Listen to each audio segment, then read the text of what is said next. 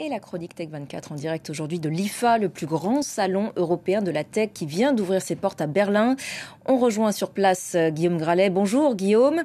Le salon de l'IFA s'apprête à, à fêter son centième anniversaire. Beaucoup de lancements et d'annonces dans le passé. Est-ce que c'est toujours le cas?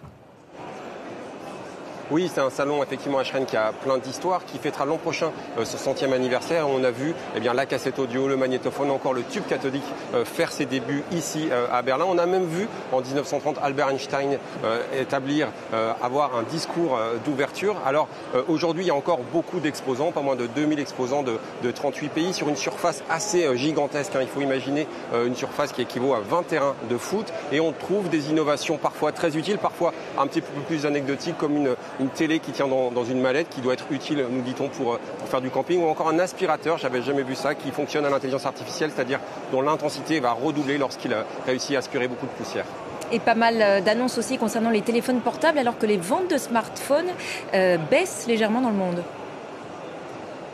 Oui, on doit la grosse annonce du jour Hren euh, au fabricant chinois Honor qui a euh, lancé son téléphone euh, pliable, le Magic V2. Alors c'est un téléphone qui est extrêmement fin, moins d'un centimètre. Il promet une grande autonomie, il promet surtout de respecter la différence entre une utilisation professionnelle et une utilisation personnelle. Honor n'est pas du tout le seul hein, sur, ce, sur ce créneau des téléphones pliables. On y voit également OnePlus, Oppo ou encore Motorola. Il faut dire eh bien, que les, les fabricants de téléphones portables doivent affronter une baisse de leurs ventes ceci depuis trois ans. Et un, représentant de Samsung m'a expliqué eh qu'en 2025, on estime qu'un smartphone vendu sur trois sera un téléphone euh, pliable. Et dans ce genre euh, de grand événement, euh, Guillaume, on assiste souvent à une démonstration de force entre différents pays présents. C'est le cas à nouveau?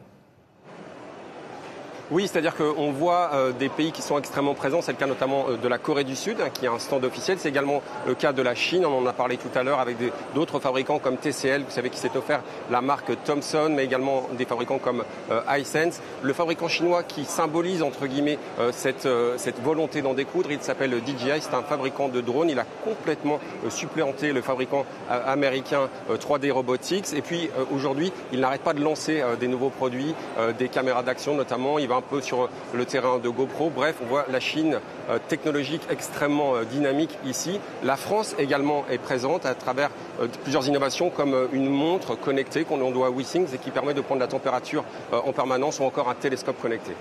Et la préoccupation écologique dans tout cela, Guillaume?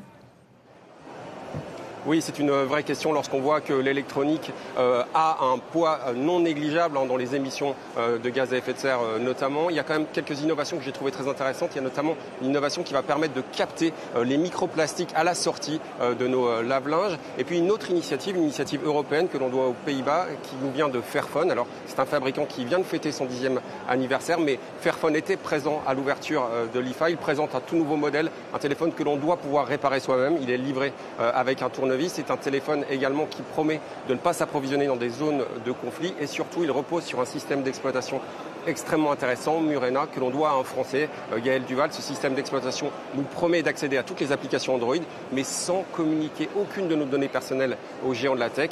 Bref, on voit ici à Berlin eh bien, que l'innovation européenne euh, est encore très dynamique. Merci beaucoup Guillaume pour cette euh, chronique tech en direct de Berlin. Restez avec nous, la suite de Paris Direct, c'est dans quelques instants.